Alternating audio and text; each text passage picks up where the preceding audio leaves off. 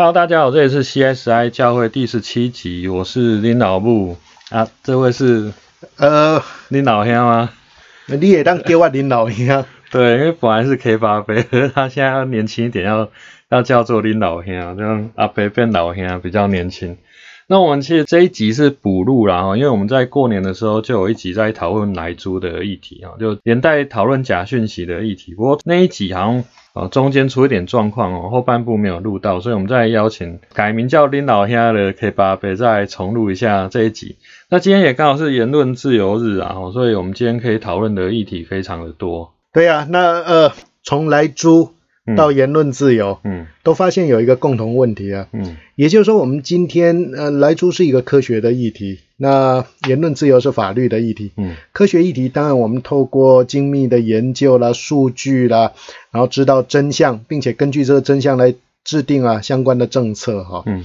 所以呢，我发现了，我们在讨论来猪的时候，我们被了一些呃莫名其妙的讯息啊，呃，造成我们内心的恐惧，嗯。以至于呢，我们没有办法做出正确判断。嗯。比如说啊，吃了莱猪之后呢，会引发了很多的病变呐、嗯。那这个莱猪呢，会影响到身体健康啦，或提到这个莱猪呢是在呃美国为了平衡啊跟台湾之间的贸易啊，强行啊推给台湾，有各式各样的说法哈、可在这个过程当中哦，我们也会啊从不同的资讯里面啊发现我们自我的矛盾。嗯。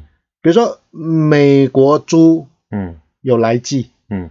美国牛也有啊，嗯，可为什么？因为来牛是马英九那时候同意的，所以就不能打击他。哦，所以已经同意的不能够打击，那现在还没有同意的，我们就可以啊对，来这个呃防范未然。对。OK，如果这样子我也接受哈、其实它是已经有点到政治斗争的啦，不是真的很科学在讨论这部分。毛那政治斗争没有关系嘛，嗯。政治斗争你蓝绿要怎么斗是一回事嘛。嗯。但是对我们老百姓来讲的话，我们希望的是市场有安全的猪肉可以买到，嗯。而且呢，这个猪肉呢是能够啊越实惠越便宜越好。这个就像我们不断的在讲啊 CP 值，嗯所以呢，一方面我们也希望啊得到高品质的嗯这个、呃充分的猪肉的供应，一方面呢，我们也期待啊，就说呢，透过市场啊自由竞争的方式呢，那我们可以啊降低啊我们的支出。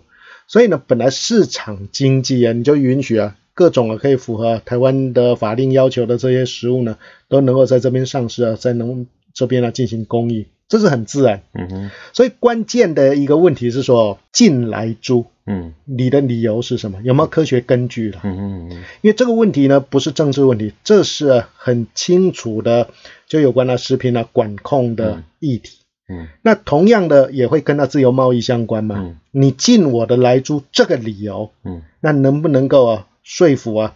呃，这个其他人，如果其他人觉得说，哎，你这个理由我可以接受，那我是不是也可以进你台湾的，比如说你台湾的凤梨啊，嗯。你台湾的这些各式各样的农产品啊？嗯。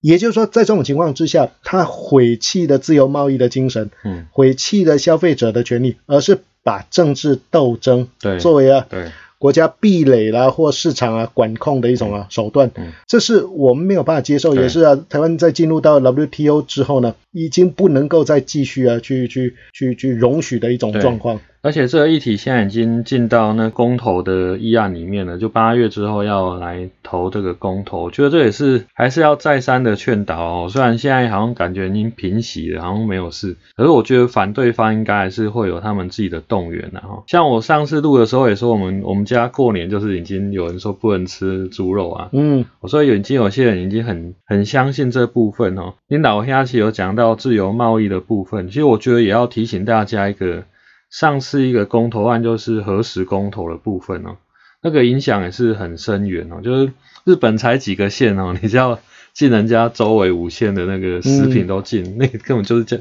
不要跟日本做生意的意思啊。哦那其实在联署的过程当中或公投的过程当中，其实有点是利用恐惧动员啊。我就啊那个辐射很可怕啊，对，然后辐射很可怕，你现在要盖核四，我真的很难理解这些人到底在干嘛。所所以哦，在这过程当中哦，咱有足够清楚啊不？还是说我们就是习惯被蓝绿所操纵？嗯所以当人家跟你讲说你不爽政府吗？嗯那不管你不爽政府哪一点，嗯比嗯如说他没有办法让你买到回这个花莲的车票，嗯你不爽他，嗯然后呢，他不卖给你啊站票，你也不爽他，嗯然后呢发生事故，然后你你也不爽他，那因为不爽，所以呢就是教训了、蔡英文，教训了、民进党，嗯那不管怎么样，我就拿来教训。对啊对啊，这种哦赌烂性的嗯。这种啊投票或赌烂性的行为，不是一个不是一个正常人对，在做的事嘛。我们一般教小孩啦，教学生呢，我们都讲说要就事论事嘛，嗯。一码归一码嘛，嗯。要理性的去判断嘛。嗯。结果我们自己在处理政治事务、众人事务上面，我们常常啊不是啊遵守这个原则，这是非常错乱的事情。嗯所以回到刚刚呃林老木在讲的议题啊，也就是核实，嗯就是有有被核污染了、嗯的这个地区啊周边的食物啊，嗯。到底能不能吃？对，这是科学性的问题。嗯嗯。所以呢，如果呃这些食物呢，它可以在呃日本销售，嗯。可以在世界其他国家销售，嗯那难道世界其他国家或日本，他们对食品卫生、对他们人民的权利的一种尊重会比我们低吗？嗯不可能嘛。嗯那这时候我们就应该尊重什么？绝大多数先进国家的共同标准，嗯他们可以吃，我们就可以吃。那不然我们哪一位啊？观众，你说你到日本，不是大家台湾人很喜欢去日本吗？对啊，那时候就你有没有去问说是不是核实？那时候就说，那时候还没有疫情啊，所以还是可以去东京迪士尼乐园哦。不过东京迪士尼乐园其实它的位置就在千叶县，就是在核实公投那五县市里面的。呃，对呀、跟你不是照样人家热狗也吃，人家的沙西米什么也吃嘛。所以这个东西啊，就说我们在讨论不管言论自由了，讨论到公共议题的判断，如果不是建立在事实以及充分的资讯，并且透过理性的判断的时候，嗯你就难免了被一些人的这个唆使啦啊、然后这样的一个影响呢，嗯来做出错误的判断。举个例子，如果我们今天要去这个谴责蔡英文，我们有很多事情可以去谴责他，但是呢，并不在于比如说来猪这件事情，或不是在于啊核实这件事情。嗯同样的，我们今天要求政府呢要把关，那嗯这个当然呢是人民的一个一个一个当有的权利嘛。嗯。所以我们问的是政府的把关到底是不是建立在一个一个正确的一个也是符合世界啊的一个共同要求的一个水准，嗯。而不是我们要求台湾要独特啊。嗯。也就是说，这个全世界的人都可以吃啊，来猪，那我们台湾人呢、不能吃，那不然的话就这个就像嘛，你跑去美国，你不是照样也吃美国猪肉吗？嗯。那当然，在这个过程里面还有一个议题可以讨论嘛，也就即使来猪进口，嗯，我们也可以选择我不吃含有对，来剂的美国猪啊。那我们这个世界上，我们可以容许啊美国的猪进口，那当然也有西班牙、伊比利猪啊，也有这个加拿大的猪都有进口嘛。对那唯一我们要要求的是说，好，那你政府的标示要清楚，对，然后呢，你厂商你不能够混杂嗯。这个来源不明的这些猪肉。嗯。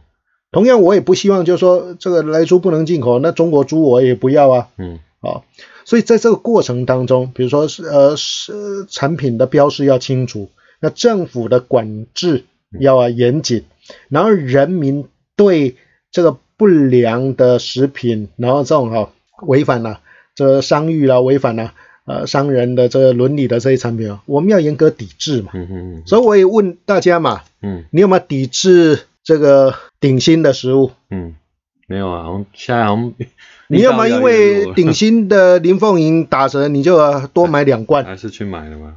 所以也就是说，我们今天在讲这些事情的时候，其实大家并不是很负责任在讲。对，我倒是林老兄迪家哦，现在给大家啊忽悠了。嗯我们就要么就严谨一点，嗯好，我们要求要要要要高品质的控管。嗯那我们自己啊，能不能够先控制啊？你吃到肚子里面的东西啊，到底是什么？嗯特别比如说像啊，呃来自、啊、中国的泡菜，嗯你吃吗？嗯来自中国的一些、啊、零食啊，你吃不吃啊？嗯，那这些呢，到底啊有没有控管好？对，那如果我们觉得就说啊那个无所谓啊，嗯因为这个大家都吃，嗯，那那为什么你特别要挑啊来猪？要求政府比较快啊，比较容易啊，我跟你要求政府无要紧嘛，啊问题来要，求自己比较难呢。对，这是另外一个情形啊，嗯也就是说我们人民呢自己把自己当做巨婴，对当做傻瓜，对，也就是说，你政府即使他标示清楚，嗯我也搞不清楚。嗯哼你即使政府说这是来猪，嗯然后呢，这是啊这个你所不想吃的东西，那你自己啊做好选择。嗯那对不起，我也不做选择。嗯，那这个不是形同是很错乱吗？对。今天我们录音的时候也刚好是四月七号言论自由日啦。对，那我们也是纪念郑安荣，他提倡百分之百的言论自由。不过在现在的处境，我们也要做很多讨论，特别是在网络上啊，有 Line 啊，或者脸书或其他的平台，其实是流窜很多假讯息啊。那这些假讯息，有些就会说啊，他还是言论自由啊。呃，我们这也可以呃麻烦那个法律老师帮我们澄清一下言论自由跟假讯息的分界啊。咱拢捌听过啦，吼、嗯饭吼唔通乌白食嘛，嗯个话嘛唔通乌白讲嘛。嗯。好，那本身你要为啊你吃下去的东西要负责，你也要为啊嗯。你啊讲出来的事情啊、嗯。要负责任。嗯。这这人的气纲嘛，嗯。所以呢，在这个过程当中哦，我们过去呢，国民党呢禁止我们呃发表言论，嗯。所以为什么讲囡仔人有耳无嘴，就惊讲哦，你乌白讲哦，嗯。会出代志。对啊，然后呢，过去我们也没有这个集会结社的自由，嗯。我们也没有出版的自由，嗯。所以啦，过去啊，那你问是大人，因迄阵咧看东华杂志的时阵，每一个能够看到的党外杂志是非常珍惜，因为它是没有被查扣到，对，扣当起来。单单呢，你这个杂志还没有印出来，黑北抓的给用查扣，嗯。为什么？那叫预备犯罪。对对对，那在那个时候呢，你这个报纸只有啊一天只有三张，然后呢电视台只有三台，嗯。然后呢它有固定的时间，那唱歌跟来让唱一刚唱两条台湾歌，嗯。搁一条一堆歌拢给用禁。嗯。那在这种情况之下，我们根本不知道什么叫言论自由，我们只要能够开口说话，嗯。我们都已经觉得非常珍惜。对，所以说郑南荣他最早呢，他是批评啊戒严体制，嗯。也就是他认为呢，在有宪法的一个一个一个保障的情况之下，你政府怎么可以滥用啊嗯。戒严令呢，去限制我们人民的各式各样的自由，还把人民的莫名其妙抓去关，还军法审判，结果呢，因此呢，他就惹上了这个麻烦，所以他在一九八六年就被关过。嗯。呃，用的理由也很有趣啊，就违反选罢法。对。那为什么违反选罢法？一个批评诶，嗯，候选人嘛。啊，对呀、好，那等到他出来之后，他也主张要这个呃这个废除啊戒严。嗯那他进一步主张的说，哎，那我们要有言论自由，我们要有结社自由，我们要阻挡啊。嗯所以他也为了民进党那时候的阻挡，也受到啊压迫。嗯那等到民进党阻挡成功之后，那不要忘了，我们那时候还有国安三法，我们有国安法，我们有集会游行法，我们还有出版法这些东西，嗯不断的在压制啊台湾人民。嗯所以他主张嘛，台湾要怎么样的情况之下才能够脱离这样的一个辖制？嗯台湾那假这些心理独立的国家嘛，嗯。那我们透过制宪，我们呢透过宣布独立，我们摆脱了中华民国放在啊台湾人身上的重担嗯。以及啊这种啊枷锁，然后呢，我们重新要制定宪法，嗯。我们让啊这个人权呢，让自由能够得到充分保障。嗯。啊，公安你不会跌啦，嗯。所以就去问柯世凯。嗯。寇代赛嘛，嗯。他说：“哎、许世凯许先生，听说你有写了一部这个呃唐共和国宪法，嗯。叫许世凯公拍摄那个版本，我们的 Gary 德。嗯结果呢，问到张灿宏那边，嗯。张灿宏说十几年前我正好有那个版本，因为你寄给我，嗯。所以呢。”透过张灿宏辗转呢，又给了许世凯，许世凯了改了几个字，就在一九八八年十二月十号，嗯。国际人权日那一天，嗯。刊登在《自由时代》，嗯，所以因此呢，就以啊叛乱罪。对对对，来呀、起诉叛乱罪。进来让那听，那干嘛？这个没什么了不起啊。呃，这个不是有什么魔魔魔党的人呢，嗯天天也在叛乱呐、嗯哦，所以呢，大家也觉得没什么了不起。可是，在那个时候是不得了。对，唯一死刑了，你俩跨过，比如说超级大国民嗯嗯叛乱罪哈、嗯它是构成了刑法一百条的内乱罪，嗯嗯嗯七年以上哦，到无期徒刑，嗯到啊死刑。嗯，可是呢，因为当时有惩治叛乱条例，对，所以加重其刑，就二条一加重其刑，所以唯一死刑对了。唯一死刑，也就是说，你郑南荣被起诉叛乱罪，如果叛乱罪成立啊，嗯。一定用骗掉的嘛。个郑南荣有做呀，可以就跟他恭维你啊嘛，恭维出代志，嗯。那这时候怎么办呢？所以呢，当他面临到地检署的拘票、传票，他拒绝去说明，一共没道理嘛。嗯我对这个国家有什么情呢？我只是表达了我的意见，表达我的看法而已啊。嗯就一出来时阵，就有一个当时啊很年轻，急于啊这个立抢攻，功的侯友谊吗？诶，迄人后来发电枪，我唔知，听讲伊做新北市市长啦 吼，定啊，伊就去带人要甲抓嘛。嗯，所以郑南榕说他宁死不屈嘛，对，他说你可以抓到我的尸体嘛嗯，你抓不到我的人。现在都说善意保护嘛，所以吼，嗯，这个叫假假定义啦，什么话都可以讲，假的定义啦。嗯哼，好，哦，我体罚我也是在教育啊，善意提醒你，善意提醒你，拍拍拍你的肩，膀，拍拍肩膀，哎，但是拍完之后你又头破血流。对对对，OK，所以郑南榕那时候就因此啊自焚殉道。嗯所以咱呢归结到这个，你讲迄阵那时阵有没有八卦杂志？有啊，《时报周刊》啊，一堆那些呃八卦杂志啊写的呃乱七八糟的东西一堆啊，嗯。有没有出版？每一个都有出版啊，嗯。龙博代机啊。嗯。所以政府限制的那时候党国宪政是什么？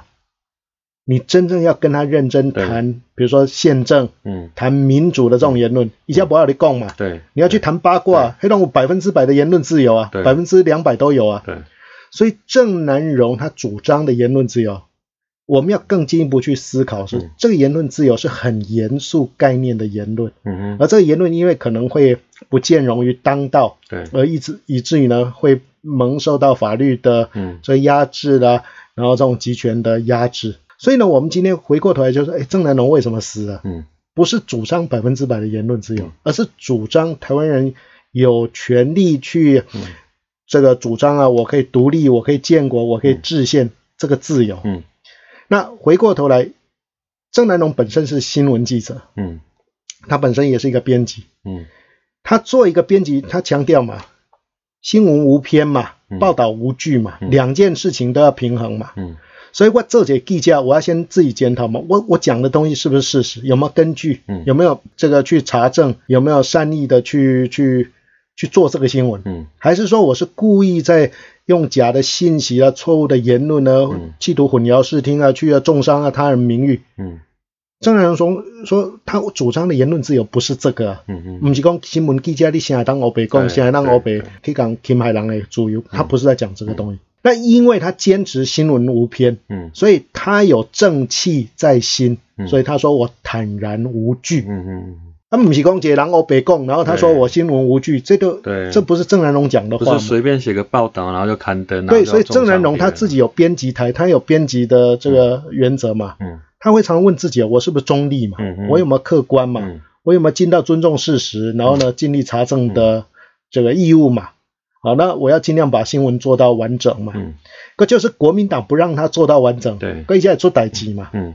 所以这是我们在讨论新闻自由的时候，嗯。我们要去啊反省的地方。我马上看看，我干嘛做他们啊？嗯比如讲，今仔日你新闻记者嗯有哪一个在坚持郑南荣的编辑理念？嗯，没有啊。可是他们都会拿这个百分之百的言论自由。对对可这个不是，我想郑南榕如果今天还在世的时候，他一定很感叹的。对你在党写在贡献对，啊。对，我可能要讲一下这个前提啦哦，就是说，虽然一九八八年，因为一九八七年已经解严了嘛，，对，不过那时，候其实还是有刑法一百条还没有修正哦，或者说整个动员戡乱时期还没有宣告结束嘛，，对，所以我们还是要对抗共产党啊。那是一九九一年五月十号才终止动员戡乱时期。对对对，所以呃，在刑法一哎，百条，等一下哦，不是对抗共产党，那时候有三合一敌人呐，对对，还有那还有那个台独，台独了 台独也是共产党的同路人嘛。啊，对对对对对，刑法一百条还没有修改之前，其实呃，为什么会说唯一死刑？是因为你意图颠覆政府啦。嗯，说光那个意图，你就是变思想犯了。对，啊，连那个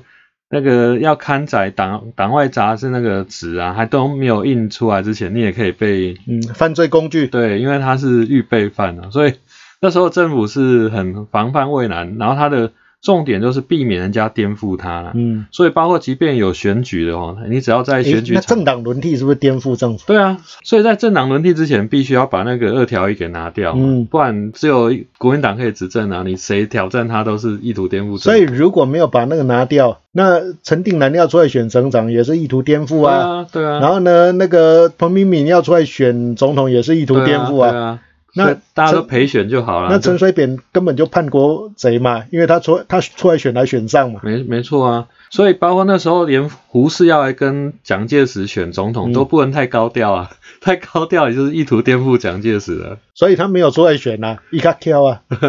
你的化工，哎，我要出来选，出来选，然后就被人家折掉了。，对对对，如果不是折掉的话，就是就后来雷震要出来来阻挡嘛，那时候有去跟胡适讲嘛，对对跟胡适嘛丢丢挡啊。他嘛，对，就不行，你这样就是颠覆政府嘛。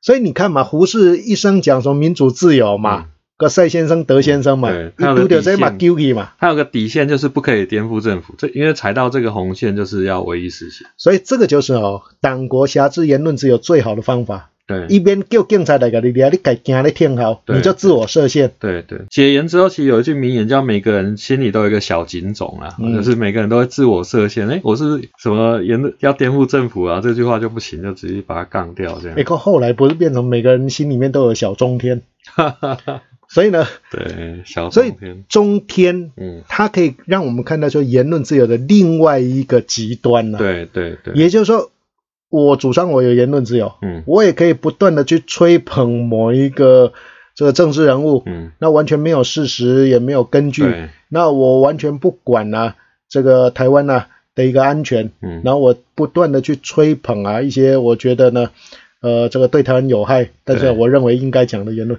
所以变成言论自由可以来用来交换利益啊。对啊，就乱扯一通。上次有一个人在选举的场子就说，在两蒋时代，他们可以跟中国就往来自由，这样来去自如。哇，你是你是匪谍吧？也可以来去自如，就乱扯一通。这歪刚啊，我在跟学生在讲，我说我在读大学的时候，在中华路有一个国军英雄馆，嗯。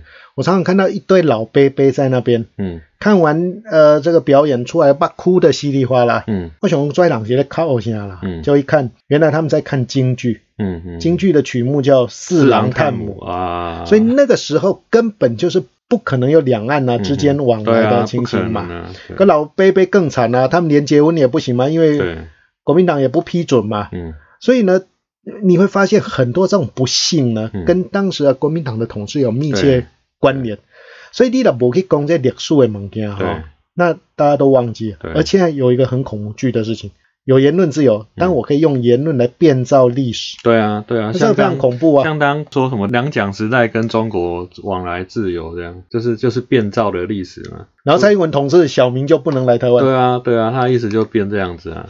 我可拽两些就就公了。乱扯一通，而且其实那时候开放老兵可以探亲也是民进党提出来的啊，民进党提出来，逼到最后，这个蒋经国才说他挡不了。对啊，所以啊。今天你在讲说啊，蒋经国的德政呢就开放啊，嗯。两岸探亲哦，嘿，那也德政，那是咱大家去争争出来，不对啊对啊。郑南荣这些人用他的几乎是抛头颅洒热血的精神去争的嘛，对。哦，我会说那是通匪啊，对啊对啊，通匪，所以要先解除戒严，然后解除勘乱时期，你才有办法跟对岸去往来，不然那时候的三不政策就是不联络嘛，嗯，对啊，不谈判不妥协啊，对不对？你一跟他联络就踩到三不政策的红线了，哎，个领导部，请教你一个问题，嗯。你有没有在你的脸书贴小熊维尼的像？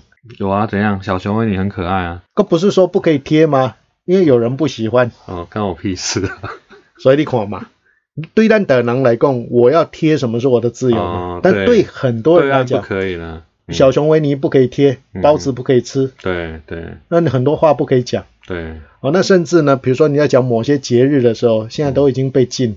哦嗯，那个什么节日也不可以讲，嗯，八乘八那个节日不可以讲，对对对对，不是父亲节哦。就六四啊，他们现在都会把六四改成说五月几号啊？哎，五月五月三十一加三，对啊加四啊，对啊，就这样子。对嗯。所以哦，伫这过程当中哦，但人咱是足幸福的啦。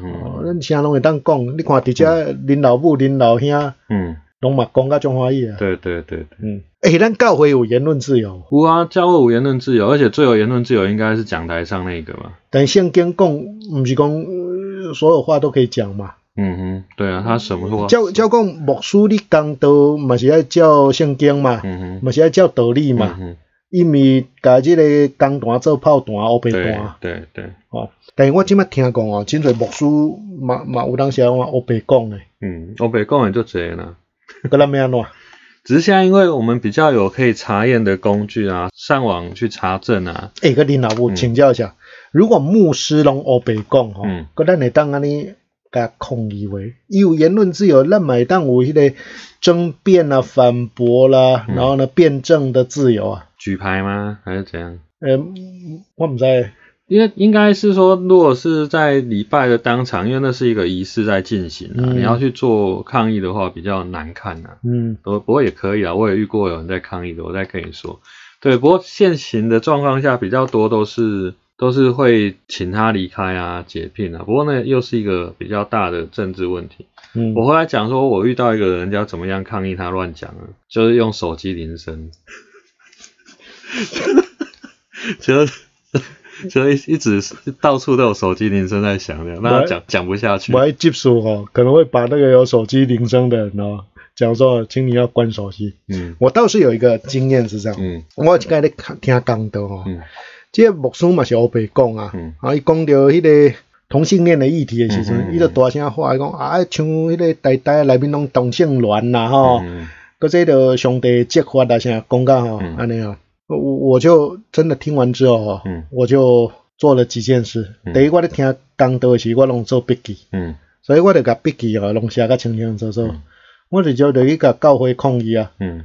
教会讲干嘛安尼讲？嗯。我无得调这个录音录影嘛，嗯嗯因为即马教会都有这个录影嗯录音嘛。嗯然后呢，一看，的确是这样讲。嗯。